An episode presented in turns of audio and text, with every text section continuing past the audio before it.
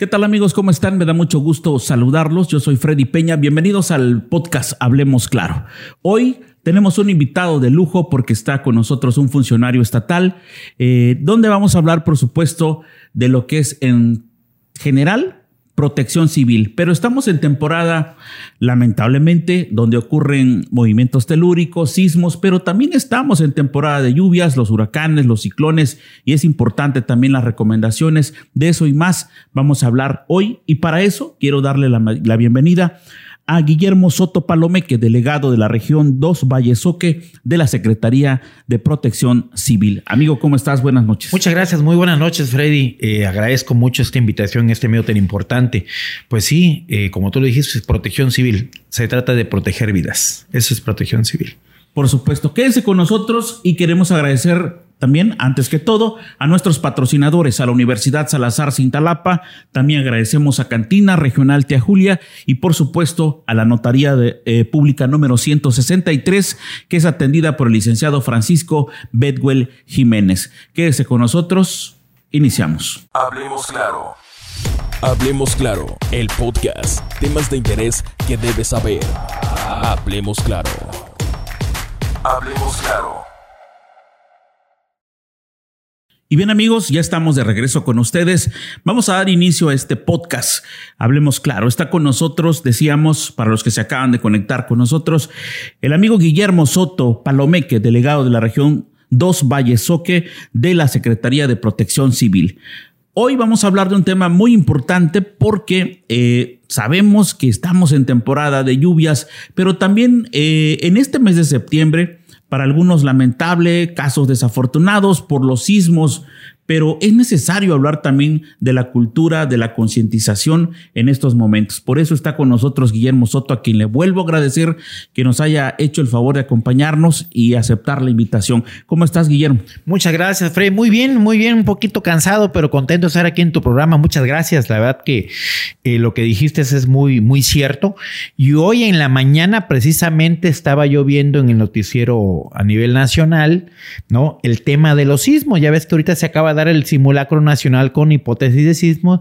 Y oh sorpresa que después de este, este simulacro se dio un sismo fuerte, ¿no? De, de 7.7. coincidencia es lo que dice la gente, ¿no? Mira, te voy a, de aquí lo traigo los datos. En el, en el 85, 1985 fue el primer epicentro, el, el primer sismo muy fuerte con un magnitud 8.1. Del, que se tiene registro. Es correcto. Después en el 2017 fue el, el otro que dejó eh, muchos daños en Chiapas de 8.2. ¿no? Con epicentro en Chiapas. El del 19 de septiembre del 2017 también de 7.1. El 7 de septiembre del 2021 que fue de 7.1 y el de ahora que fue de 7.7.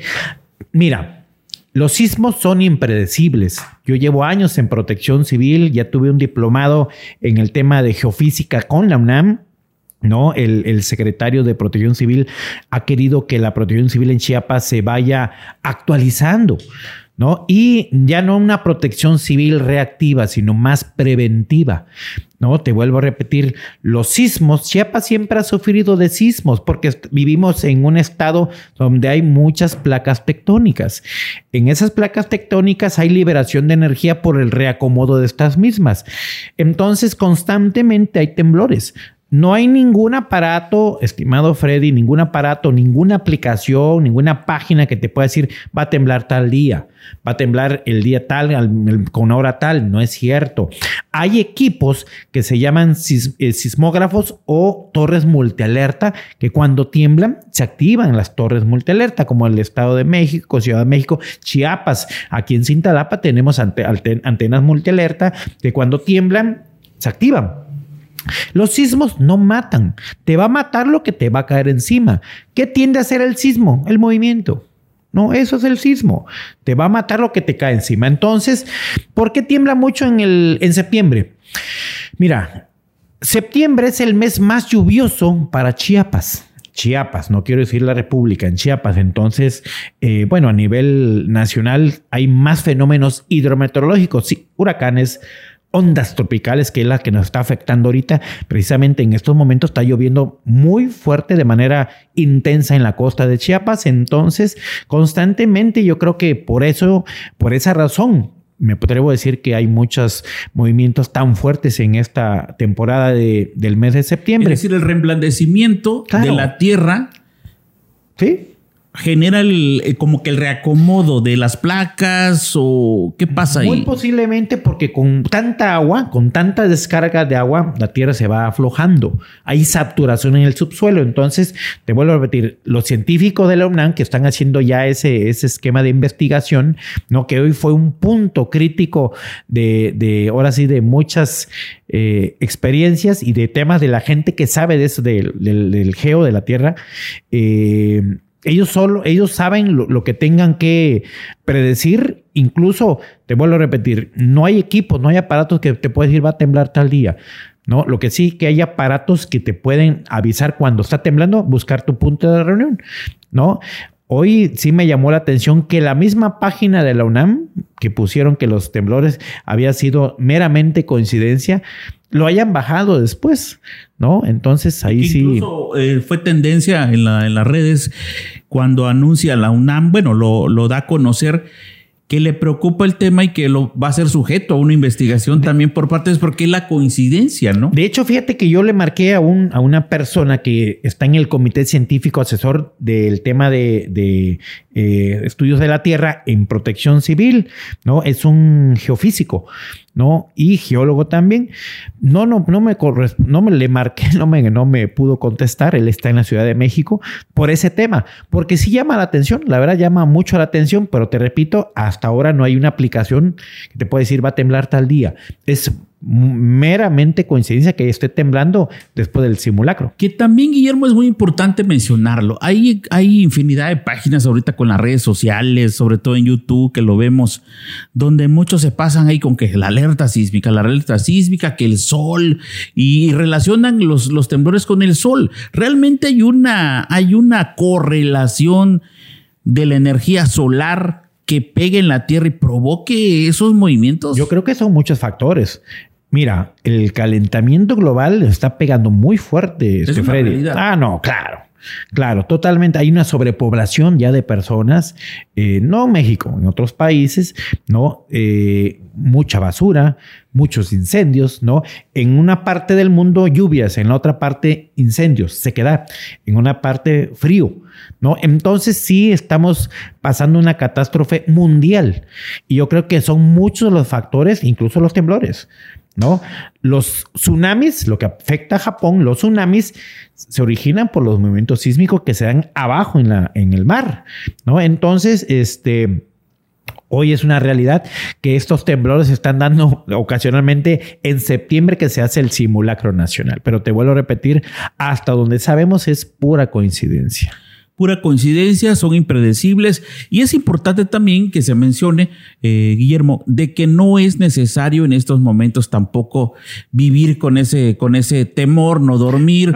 Digo, de alguna forma hay, hay este, recomendaciones que me gustaría que tú las dijeras. ¿Qué podrías recomendarle a la población que vive atemorizada cuando se registra el primer incendio, por ejemplo, en Michoacán, que fue el, de ayer, el del 19 de, de septiembre? Fíjate que cuando muy tomo esta región, que tiene pocos, pocos meses, la verdad que la protección civil aquí era muy reactiva, muy reactiva, ¿no? La gente, hemos convivido con los temblores, ¿no? Lo único que sí, y siempre le he dicho, a donde vaya la gente, si tú vas al cine con tu familia, a un restaurante, a donde vayas, a donde vayas, siempre hay que buscar los puntos de reunión, o sea, si tiembla, Buscar siempre punto de reunión. ¿Qué va a ser? Claro, para que sepas dónde va a ser tu, zona de mayor seguridad. Te repito, el temblor no te va a matar, te va a matar lo que te va a caer encima. ¿No? Entonces, cuando vengo a esta región, la protección civil era totalmente reactiva. Ahorita con esto, es que a través de estos medios, de estos programas eh, donde la gente lo ve, crear una conciencia de autoprotección. Protección civil es proteger vidas, ¿no? Entonces realmente tenemos que adoptar ese tema de esa cultura de prevención. eh, de años atrás se ha llevado a cabo siempre el Plan Familiar de Protección Civil que está en la página, en la página oficial de la Secretaría de Protección Civil. Ahí te pone algunas recomendaciones, acciones de hacer antes, durante y después de sismo, de, por ejemplo, en temas vacacionales, en temporadas de lluvias. Yo les invito a la gente que nos está viendo que visiten la página de Protección Civil, eh, www.protección civil Chiapas. Ahí viene mucha información de prevención. Incluso ahorita ya estamos fortaleciendo, como ya hay un regreso a clases, no, no se había dado por el tema de la pandemia, estamos creando escuelas resilientes. ¿Qué quiere decir con esto? Eh, que las escuelas conformen un comité de prevención y resiliencia escolar, Freddy, para que nosotros les capacitemos, les digamos y les adiestremos cómo actuar en casos de posibles emergencias. Vamos a certificar, no capacitar, certificar en materia de primeros auxilios, manejo de extintores y evacuación de inmuebles, que cuando tiempo ellos sepan cómo actuar. Estamos hablando eh, en cuanto a escuelas, desde preescolar hasta nivel profesional. Es correcto. Te estoy, bueno, te voy a mostrar, ya tenemos grupos de WhatsApp, de WhatsApp, está de modo el WhatsApp, mira, de la región, de Cintalapa, Jiquipila, Cuautla. Muchas, muchísimas escuelas participaron en esta ocasión con el simulacro nacional. ¿Por qué? Porque iniciamos con este proyecto, lo trae el gobernador Rutilio Escandón con escuelas resilientes, porque son el futuro, los niños, el futuro de México, desde preescolar, iniciando dándoles información de prevención.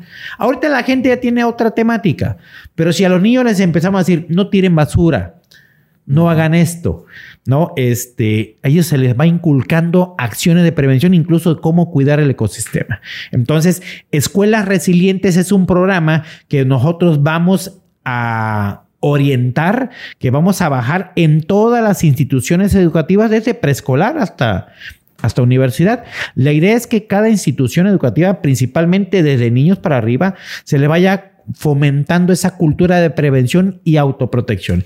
Dentro de eso, después del ciclo de la capacitación, viene un, un, este, un tema que nosotros le llamamos lunes preventivos.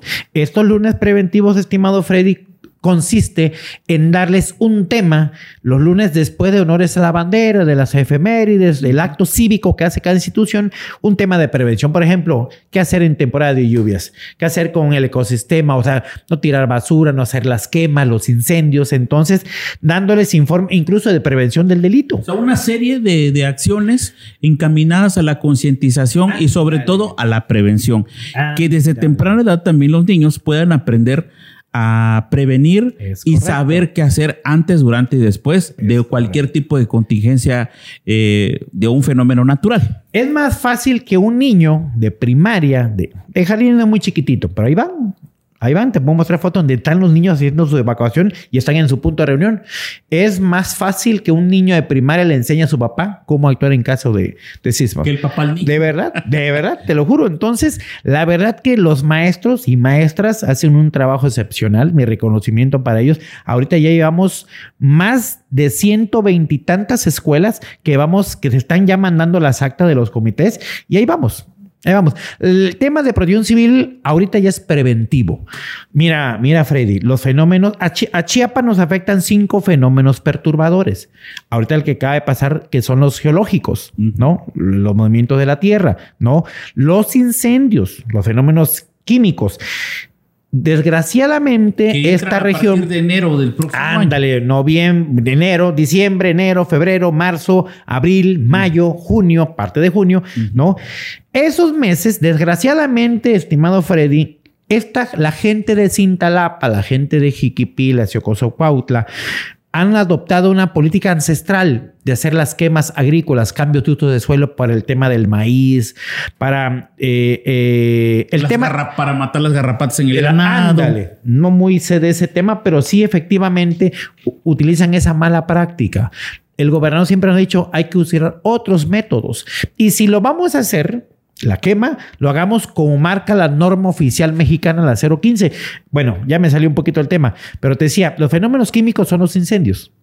Y esta región es muy fuerte con el tema de incendios. Sí, por supuesto. el noroeste. Ni, ni, te digo, Jiquipilas también les pega muy fuerte. El tercero, los fenómenos sanitarios, lo que tiene que ver con las enfermedades en chikungunya, Zika, el famoso COVID, ¿no? los fenómenos socioorganizativos, donde hay mucha gente. Un bloqueo de carretera, una feria como la que acaba de pasar el evento del 15 de septiembre, ¿no? Donde haya mucha gente, ¿no? Entonces, estos fenómenos a los chiapanecos nos afectan. ¿No? Entonces, ah, y los fenómenos hidrometeorológicos, los huracanes, ciclones, tormentas, que lo, que está ahorita en esta temporada que finaliza hasta el 30 de noviembre. Ahorita que tocaste el tema de, de la de la aglomeración de, de la gente, de las personas en, cuando quieren celebrar una, una, fiesta, una fundación de su, incluso de su mismo barrio, colonia o ejido, pues es ahí también donde entra la polémica, ¿no? ¿Por qué Protección Civil me está prohibiendo hacer mi fiesta? Si ya es una costumbre, es una tradición, pero bueno, a veces se antepone primero la salud. Claro. ¿No? Y a veces no entendemos esa parte, ¿no? Pero tiene que haber un diagnóstico real como para demostrarlo, no nada, sí, no nada más así de que no, es que no quiero que hagas tu fiesta. Claro. Digo, ¿y cómo, cómo basan ustedes ese, ese método? Mira, cada evento socioorganizativo, por ejemplo, una feria, ¿no? La que acaba de pasar en Jiquipilas, que vino un artista, ¿no? Todas las ferias, todos los eventos socioorganizativos deben cumplir con un plan específico, en donde hay un diagrama con una fuerza tarea de las acciones que hace cada dependencia. Eh, cómo vamos a actuar en caso de una emergencia, de un incendio, de una persona que, que se electrocute, etcétera. Si no cumplimos con esos requisitos, no, entonces no podemos permitir que se den esos eventos tenemos que garantizar que la gente que llega a ver los artistas o van a las ferias estén en lugares seguros. ¿No? Entonces sí se ha, metido la protección civil en la ley muy fuerte en ese tema, porque no voy a decir el nombre del municipio donde hubiera un, problemillas. detalle. No, no fue en esta región. No, gracias a Dios hemos hecho un buen trabajo acá con los compañeros de protección civil, pero principalmente los presidentes que hacen, que yo les digo, presidente, hay que hacer esto, que la verdad han tomado o adoptado esa política pública de la prevención. Entonces, se ha puesto mucho el enfoque de la gestión de riesgos de desastres ayuntamiento o empresa, un ejemplo, una empresa que quiere traer a la banda EMS, un ejemplo, ¿no? Si no cumple con los requisitos que pide Protección Civil, no se le autoriza ese evento. ¿Por qué? Porque queremos garantizar que la gente que va esté en un lugar apto, seguro.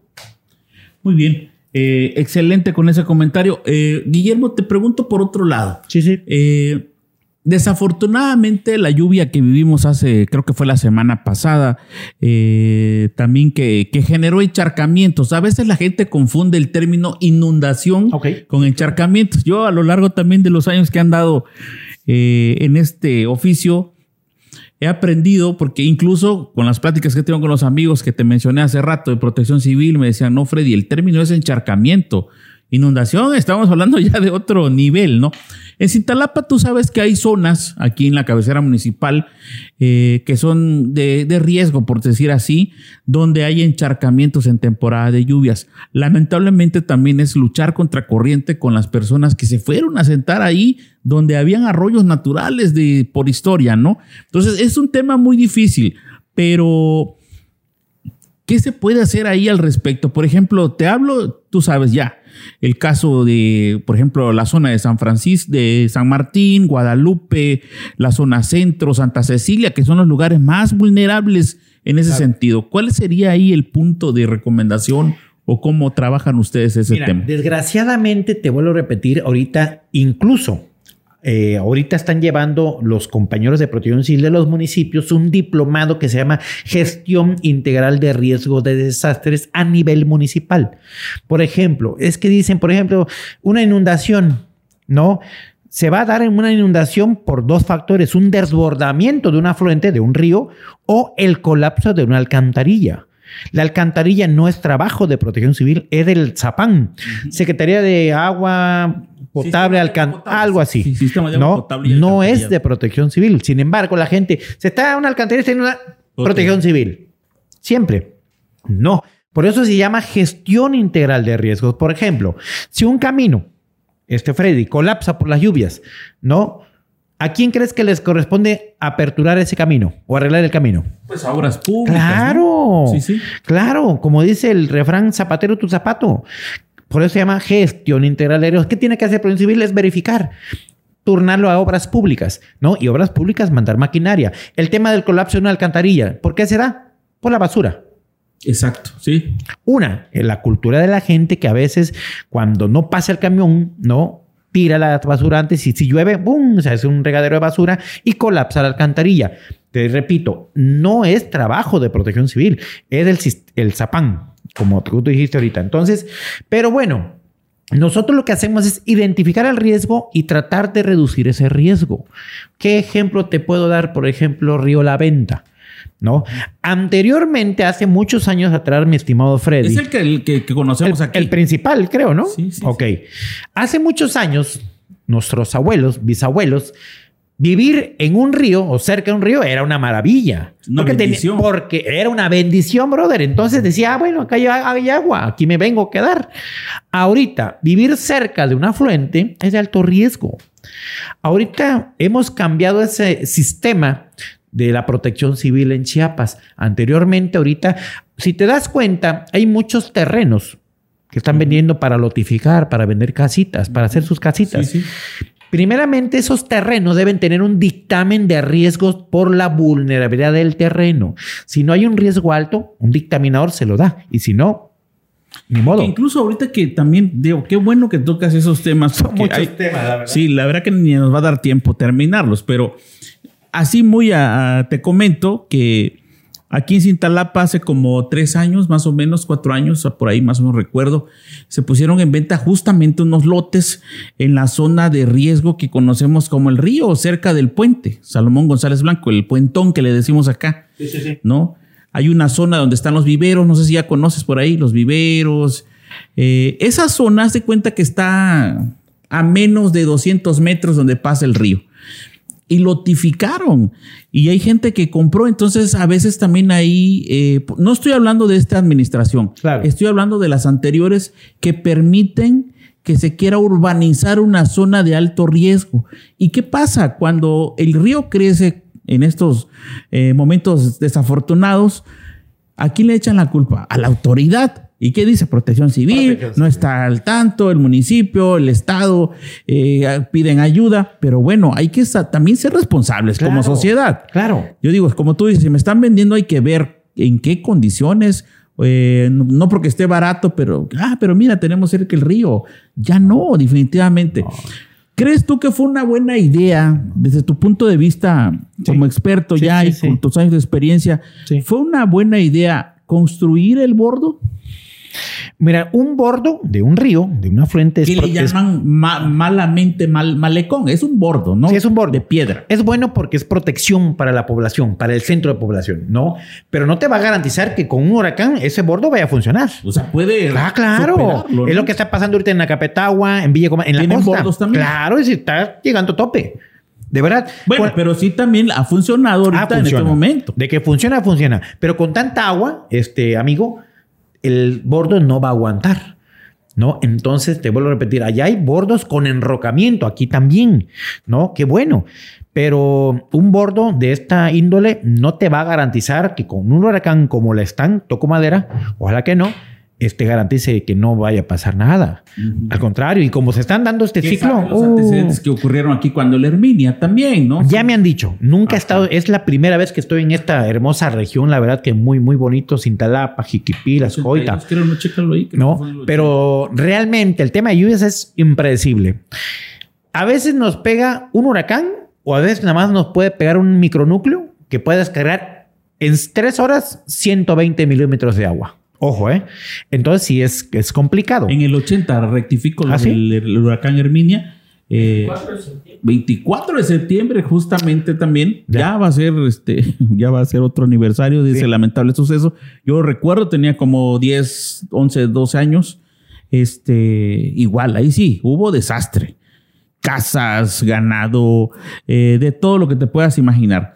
Sí. Por eso siempre se pensó en eso.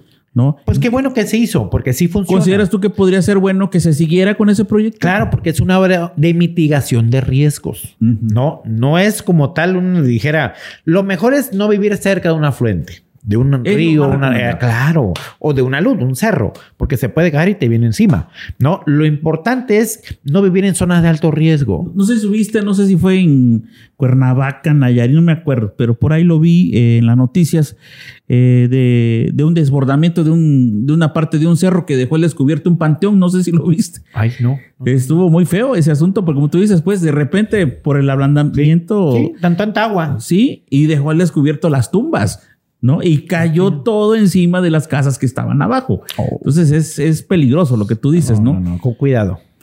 Pero eh, te, te mencionaba esto y bueno, en cuanto a ahorita esta temporada de lluvias, todavía hay pronósticos porque va a seguir lloviendo todo el mes de septiembre. Mira, el mes de septiembre es el mes más lluvioso, Freddy, ¿no? Para Chiapas, no solo para Chiapas, por todo el, el estado de la República Mexicana. ¿Por qué?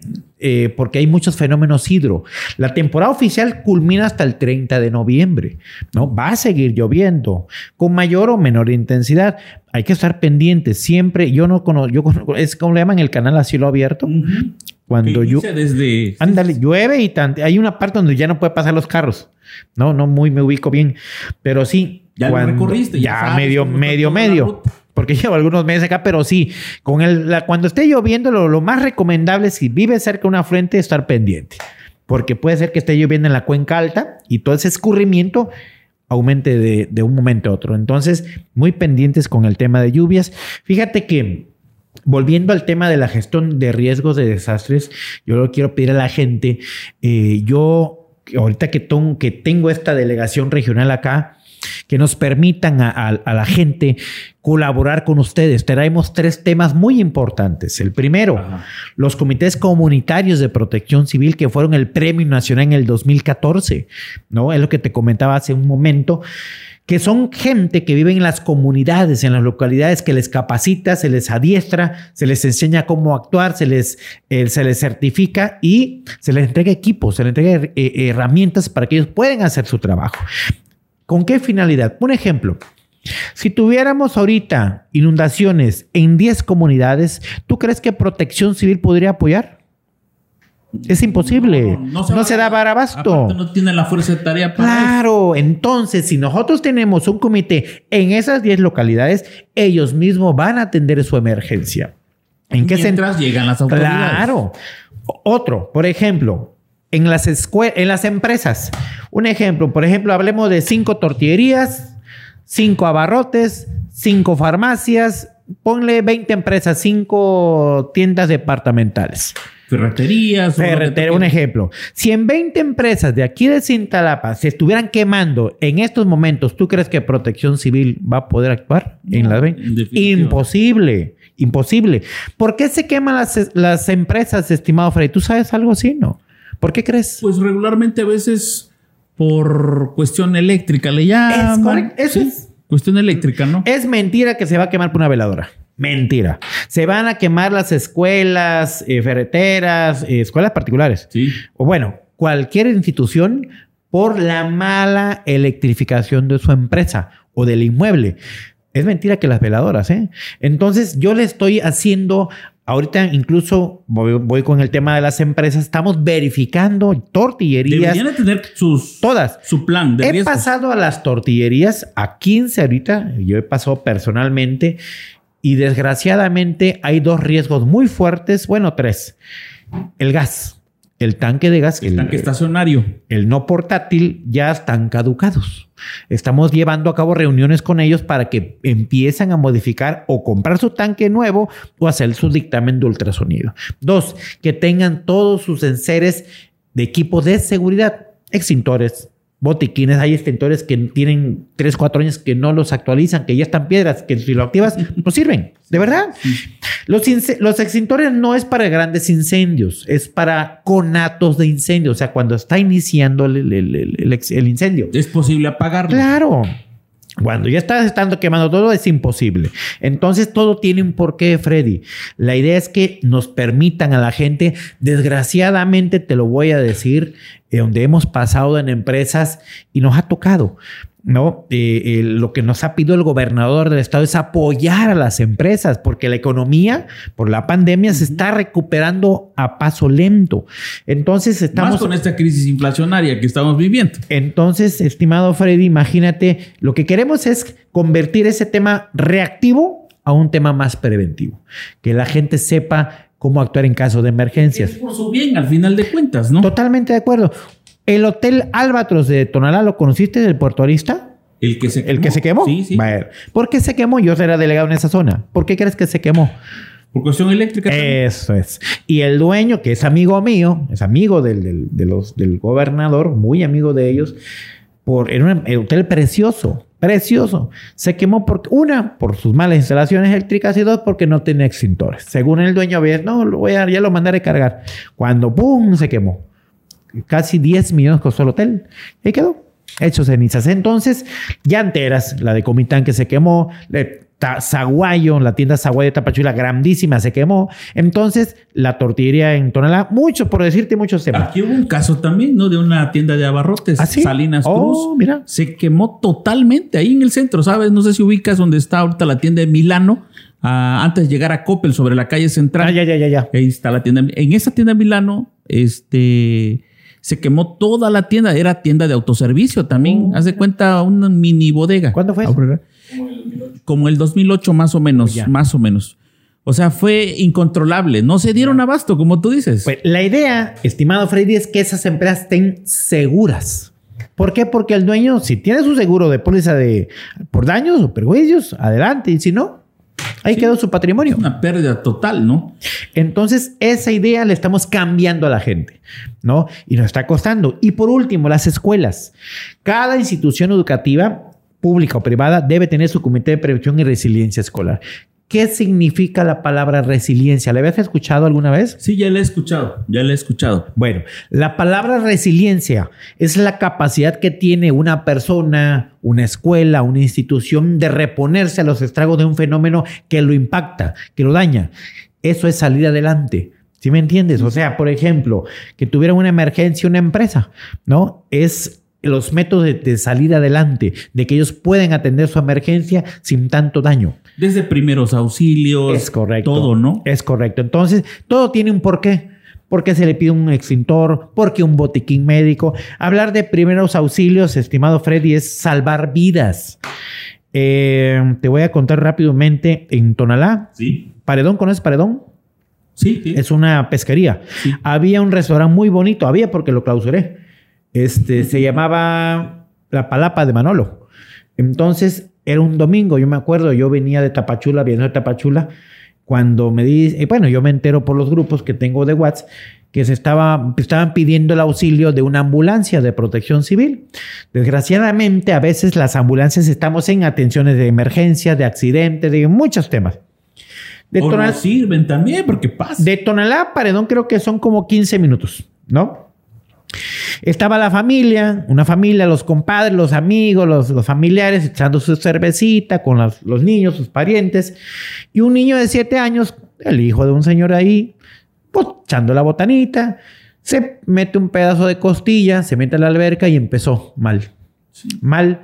Cuando vienen a ver el niño, ya no, y pues quisieron los papás pegarle en la espalda, ya no pudieron hacer nada. ¿A qué voy con esto?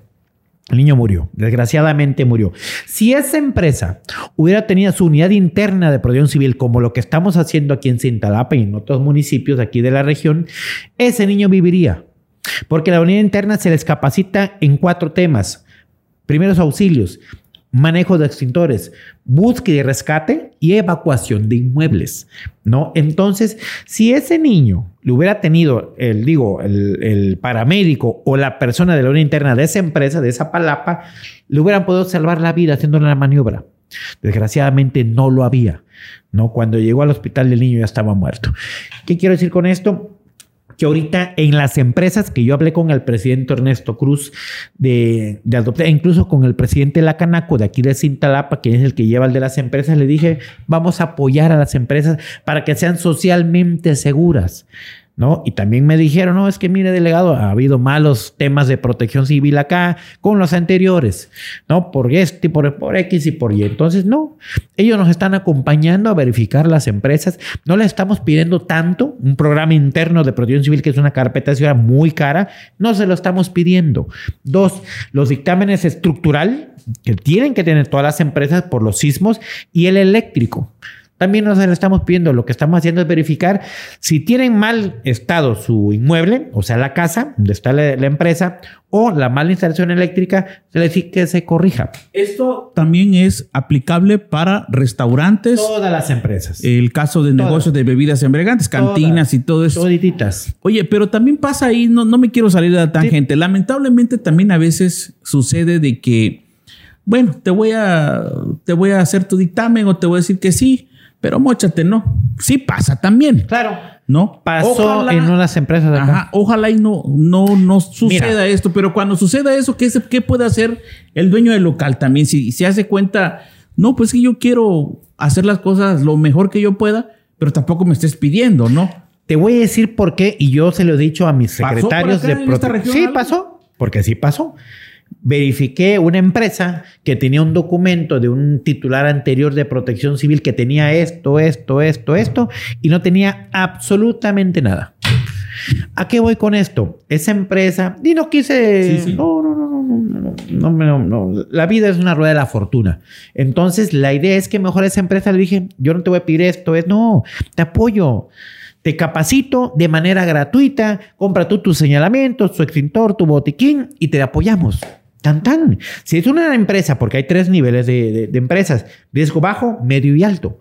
Las altos sí deben tener su programa interno de protección civil. No lo puedo porque me marca la ley, si no es omisión de parte de nosotros. Por ejemplo, el caso de la tienda Coppel, las Ellos tiendas sí grandes. tienen, ellos sea, de, de cajón deben tener, porque llega mucha gente. Es correcto. Gasolineras, gaseras, ¿no? Tortillerías. Entonces, con las tortillerías me voy a enfocar ese tema, es que nosotros los vamos a capacitar de manera gratuita. ¿No? Son, son eh, las capacitaciones se pagan ante Hacienda.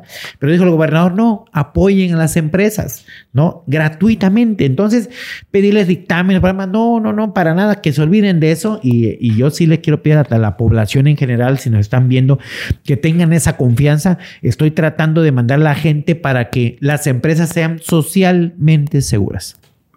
Ok, en el caso te pregunto dos cosas, eh, porque ya vamos a ir cerrando por el tiempo.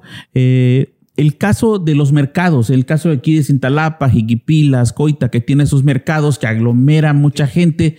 Eh, tenemos otro en la zona urbana, sí. Ajá.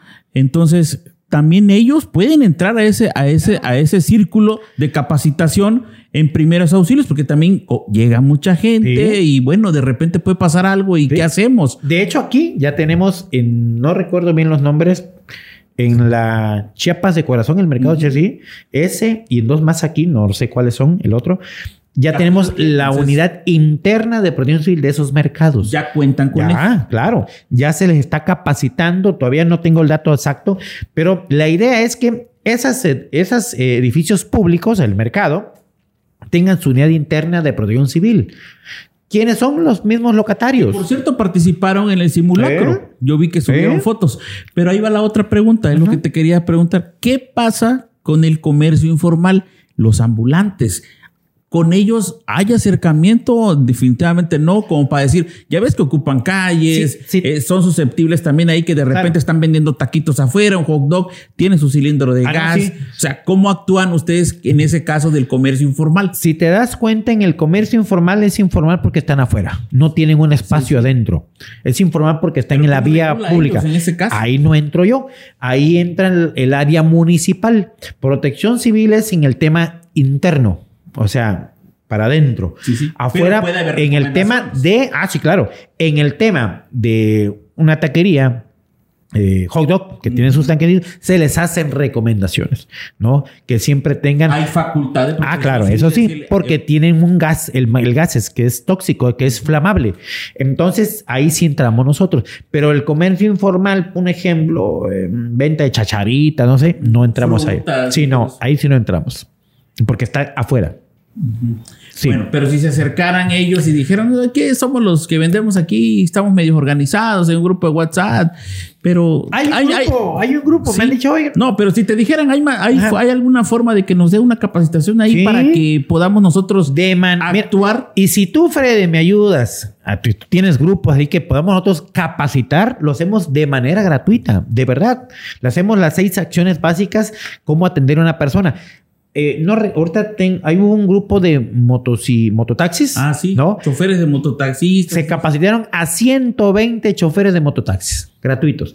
Contentos los mototaxis se fueron porque si una persona que va en su mototaxi se pone mal, ellos le van a brindar RCP. Los, eh, ¿Por qué se llaman primeras atenciones médicas? Porque son las primeras eh, herramientas o maniobras que le hace una persona y en lo que tú lo llevas a un hospital o llega a la ambulancia y lo traslada a un hospital. Imagínate, sería extraordinario em, que anduvieran hasta su pequeño botiquín con una venda o algo Sería básico, ¿no? idóneo. ¿No? La verdad que sí. Sí, o sea, Ojalá que puedan hacer ese esfuerzo. perfecto. Sí, amigo. Muy bien, eso me, me- te digo, me da mucho gusto escuchar de, de tu parte, porque se nota que el esfuerzo que está haciendo la Secretaría de Protección Civil a nivel estatal, pues ha valido la pena, ¿no? En, esta, en este caso, en la región eh, Dos Valles Soque, que comprende Coita, Jiquipilas y Cintalapa, ojalá los ayuntamientos estén participando también de manera comprometida con la Secretaría y sobre todo también la sociedad civil, que es muy importante, ¿no? Fíjate, fíjate, Freddy, tú eres de Cintalapa. ¿Qué te puedo decir? No te voy a mentir. Tú sabes, eres un comunicador importante aquí. Tú veías cómo estaba Protección Civil. No tenía vehículos, no tenía ambulancia, no tenía absolutamente nada. Es más, el edificio, quiero que vayas, estaba anteriormente, ¿cómo le llaman? ¿Pelas? obsoleto. Obsoleto. Quiero que vayas, ojalá que puedas un día que tú me hayas delegado. Vamos, amigo Memo, te invito. Hay oficinas dignas, vehículos para atender a la población que dicen, oye, ambulancia nueva, no, que no, no, es para la gente. Hace poco se puso una persona, los helicópteros de protección civil son ambulancias, ya no, no utilizan los helicópteros para trasladar funcionarios, ya no. Ahorita los helicópteros, las aeronaves del gobierno del estado que están en protección civil son para tres temas. Uno, ambulancias aéreas. Si un familiar tuyo, un amigo tuyo que necesita de urgencia traslado a la ciudad de salud, a Tapachula, al pediátrico, a Tuzla, tenemos las aeronaves. Fueron Hace dos- poco vino un helicóptero. Los dos casos aquí últimos Ajá. fue el de un policía estatal que sufrió una Ándale. Y hace amputación de su una- mano el, y del muchacho. el día del simulacro, Sí. también llegó el helicóptero, quería un traslado. Adelante. muchacho de 26 años que fue a Tapachula, Ciudad de Salud, Ándale. Tapachula, ¿no? Bueno, ambulancias. Dos, para el tema de incendios. Cuando tengamos incendios que están muy retirados las comunidades, los helicópteros trasladan a los brigadistas para combate de incendios. ¿No? Y tres, para la detención y búsqueda de pescadores cuando salen al mar y se pierden, allá andan las aeronaves. Para eso son las aeronaves del gobierno de Estados al servicio del pueblo. Y cuando yo vine a esta región, no había nada, no había ni ambulancia, las ambulancias obsoletas, tiradas, sin servicio, no tenían absolutamente ¿Cuántas nada. ambulancias tiene Citalapa ahorita? Ahorita ya tenemos una nueva y dos que están ahí del año del caldo. No del año del caldo, o sea, que no les dieron el servicio En su preventivo. momento. Claro, haz de cuenta un carro. Tú compras tu carro, pero si no le das su servicio, su mantenimiento, se tiene bien abajo. Oye, eh, algo ya para terminar con este tema, porque vamos a cerrar. ¿Qué puede hacer? Se ha generado mucha polémica, no de ahorita, de muchos años atrás, cuando la sociedad, la gente, la población tiene que recurrir por necesidad a solicitar un apoyo de la ambulancia y se ha generado la polémica desde años atrás, no estoy hablando de esto, que porque te están cobrando la gasolina, que porque, sobre todo eso, el dinero, realmente es obligación dar un apoyo para la gasolina o también es hay una posibilidad Claro. humanista Claro. de parte de la autoridad de poder hacer un servicio a una persona. ¿Cómo, cómo, Buena cómo- pregunta. ¿Cómo se hace en esos casos? Ahí te va. ¿O qué se hace? En la ley de protección civil, las ambulancias de protección civil no puede hacer traslados. Es prohibido hacer traslados. Por ejemplo, que el hospital diga, no sé cómo le va a hacer, pero ahorita nuestra ambulancia está ocupada. Ajá. Su paciente se tiene que llevar a Tuzla ahorita. Busque una ambulancia. Que Sí. Cruz Roja me cobra muy caro. Ya ves que tienen una tarifa. Y eso ya lo sabemos. Bueno, se les ocurre. Protección Civil tiene ambulancia. ¿Qué pasa ahí? Porque la ambulancia de las ambulancias, te vuelvo a repetir, las ambulancias de protección civil es para atención de emergencias. Un traslado no es una emergencia. ¿Sí me entiendes? En la ley de protección civil, las ambulancias de protección civil son para atención de emergencias, accidentes, derrapes de moto, quebrados, algo. Emergencias, no traslados. Los traslados lo hace el sector salud. ¿Por qué se les cobra regularmente en todos los municipios? Porque el combustible asignado a esa ambulancia es para atención de emergencias y no para Tapachula. ¿Cuánto tiempo, gasto genera el combustible de ida y vuelta de una ambulancia Tuxtla? Creo que es un tanque. Si no estoy mal, a Tapachula son dos tanques y medio. Entonces, ¿cuánto te gasta? Y el, nosotros no hay un presupuesto etiquetado o asignado para ese fin. Sí, sí hay, pero atención de emergencias, no traslados, porque no las ambulancias de protección civil no es para traslados. Perfecto. Por eso están las ambulancias del sector salud. Ahora ya, ya, ya se aplica el criterio en este caso de los ayuntamientos. Ándale. Eso es muy importante de mencionar. Tonalá, Yo estaba delegado en esa zona de Tonalá, Arriaga, Pejillapan y Mapastepec. Se cobraba un apoyo y le daban y estaban, ustedes vayan directo y le echen la gasolina a la, ambulancia. ¿Por qué? Porque solo así le pueden... Es cierto, y Cruz Roja son aliados de protección civil, pero como es una organización internacional de no, no lucrativa, no cuentan con los recursos, entonces si ellos sí cobran.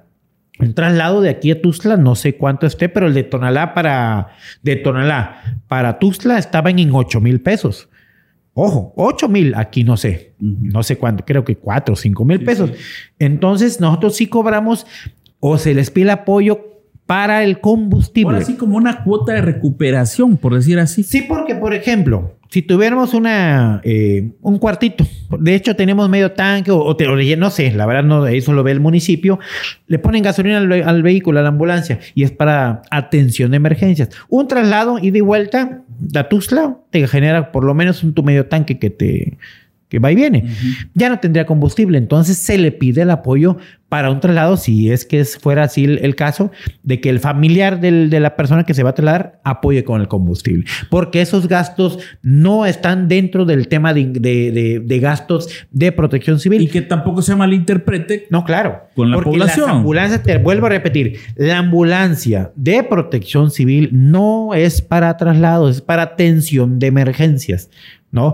Que el presidente, que mira, el presidente, ayúdame a un traslado. Ah, bueno, va. Ya es su criterio. Ah, ya, es su, criterio. Pero ojo, si un ejemplo, si ahorita tuviéramos una emergencia, la, ambulancia de protección civil de Intalapa se va a Tuzla, a un traslado. Y si toco madera, que se vuelca una combi con 15 pasajeros. Y la, ¿Y la ambulancia está en un traslado. en un traslado, no. Entonces, esa omisión es, puede sancionarse con una multa al ayuntamiento municipal. Yo he aplicado multa a los presidentes municipales. O sea, sí hay una, una ley que, también lo especifica, sí, es correcto. La ley de protección civil dice la ambulancia de protección civil es para atención de emergencias, no para traslados. Por eso están las ambulancias del sector salud. Entonces, bendito Dios, tenemos tres ambulancias. Bueno, dos que están, como dijera, de alto riesgo y una, una de muy buen estado es la que estamos utilizando más y las otras de manera local, las emergencias locales. Pero sí te repito, Freddy, las ambulancias de protección civil no es para traslado, es para atención de emergencias. Perfecto, claro. el tema, excelente. Eh, algo con lo que tú quieras este, dar un mensaje final a la población, con algo que te, nos, te despidas. Pues mira, Freddy, agradecerte en este medio más importante por, porque quiero pedirte que bajo tu, pues, tu programa, que tú tienes tus redes, que te que te piden de apoyos y si tú nos puedes, eh, puedes coadyuvar con protección civil, te lo voy a agradecer mucho. La idea que tiene nuestro gobernador con la protección civil es fomentar esa cultura de prevención y autoprotección en las instituciones, en las escuelas, en las dependencias, en las empresas, que la gente sepa cómo actuar. Chiapas está sufriendo los estragos, no solo Chiapas, México. Entonces, ¿qué queremos? Enseñar a la gente cómo atender una emergencia. Entonces, yo te voy a agradecer mucho, mi estimado Freddy, que alguna petición que te haga una escuela, alguna empresa o alguna situación que nosotros podamos en nuestra gestión apoyar, con mucho gusto. Que me den la oportunidad de trabajar, no sé cuánto tiempo vaya a estar de delegado acá, porque realmente eh, mi secretario sí me mueve para allá por temas que de inundaciones, de otros temas fuertes, pero sí pedirles la confianza a la gente. ¿no? Venimos a hacer una política pública como lo ha pedido el gobernador. Cero corrupción. Aquí no va, el tema de la corrupción aquí no va con protección civil. Entonces, en las verificaciones de las empresas que yo he ido personalmente, y sí nos han dicho, oiga, no, no, no, no, no, no. Apóyenme con esto, denme mi documento donde cumplo. No, no, ¿por qué? Porque es vidas. Freddy, algo aquí o pasa o no va a pasar. Aquí el hubiera no existe. ¿Sale? Entonces sí pedirte el apoyo y a la gente pedirle su confianza porque queremos fomentar esa cultura de prevención y autoprotección.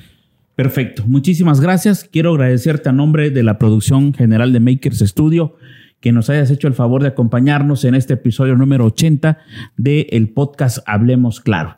Eh, hablamos de protección civil, de lo importante que es la concientización, la educación en este caso, participar también como sociedad civil es muy importante. Ya escuchamos a Guillermo. Los invito para que vean el podcast completo, lo escuchen a través de la plataforma de Spotify también, para que usted esté al tanto y bien informado.